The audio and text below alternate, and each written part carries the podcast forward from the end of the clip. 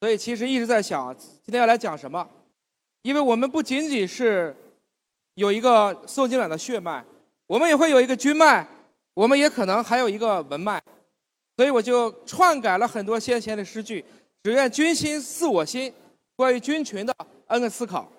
问大家几个问题啊？如果我们活八十岁的话，我们会呼吸多少次？八亿次。如果我们活八十岁的话，你没有心跳过缓或过激，我们心跳会有多少次？三十亿次。对的。我们基因组有多少个碱基？三十亿对儿。我们全部的细胞又有多少个？三十万亿个左右。我们全部的肠道菌群有多少个？再乘个三，一百万亿个。它们差不多有人类一百五十倍的基因组，所以。这其实是一个人菌共栖共生的一个大会，所以我一直说，不管是新冠疫情，还是在过去人类遇到的每一个瘟疫，人类的发展史就是我们跟微生物的一部相爱相杀的一部发展史。细菌、病毒这些微生物从三十四亿年前来到了这个世界上，他们就再没有走，他们见证着我们是怎么样的从简单到复杂，从水生到陆生，从低等到高等。从无性到有性，就构筑了今天这个万千的世界。所以我一直讲，这是我们以前做的比较多的东西。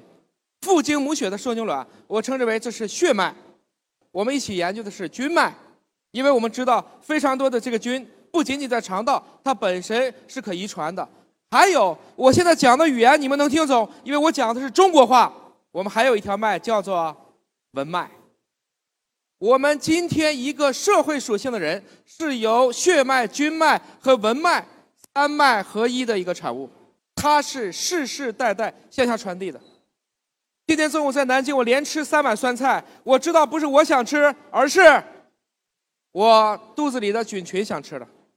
我们人类几乎吃上了任何的发酵食品都不会改，所以你要相信，我们就是这样一代又一代的向下去传递的。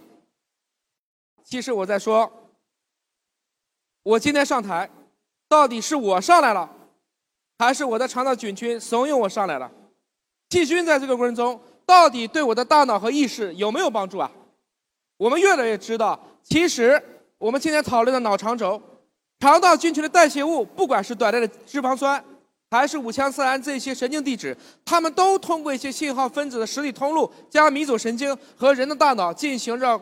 互换信息的交流和连接，我们大约说了有上百亿个肠道菌群，我们也有差不多八百六十亿个我们的神经元，它们之间是怎么样交互的？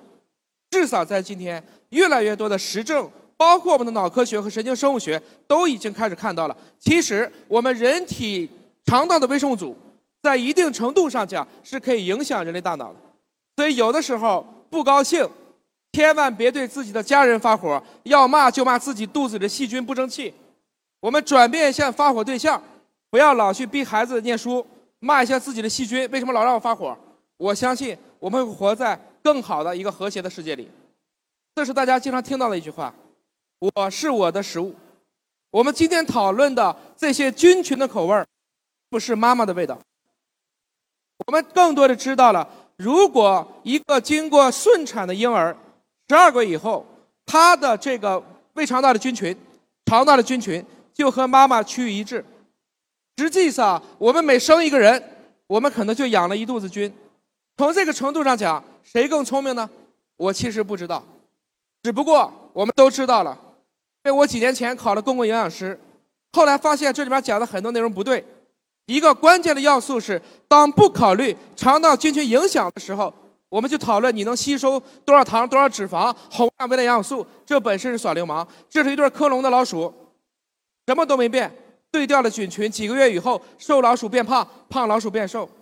这个段子讲了很多年，所以有的时候要减肥，恐怕我们要先从我们的菌群下手。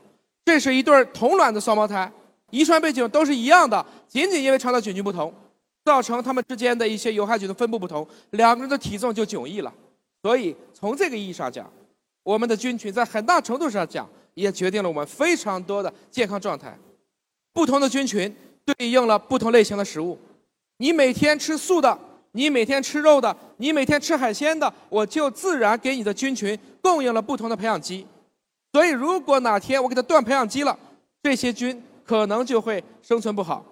所以，我们现在也经常开玩笑：有没有山珍菌群？有没有海味菌群？吃红肉导致的血尿酸高和吃海鲜导致的血尿酸高，它的肠道菌群调节剂是不是一样的？还真的就不一样。那么，我们再看一个宏观的。沙漠当中找到的菌群，我们在雨林当中找到生态菌群，它们一样吗？它们也不一样。但是我们都能看见的是人类的痕迹。某种程度上讲，天空、陆地、海洋，我们都在搞破坏。如果地球是一个肠道，我们人类是什么？我们人类大部分差不多都是有害菌，起码是条件致病菌。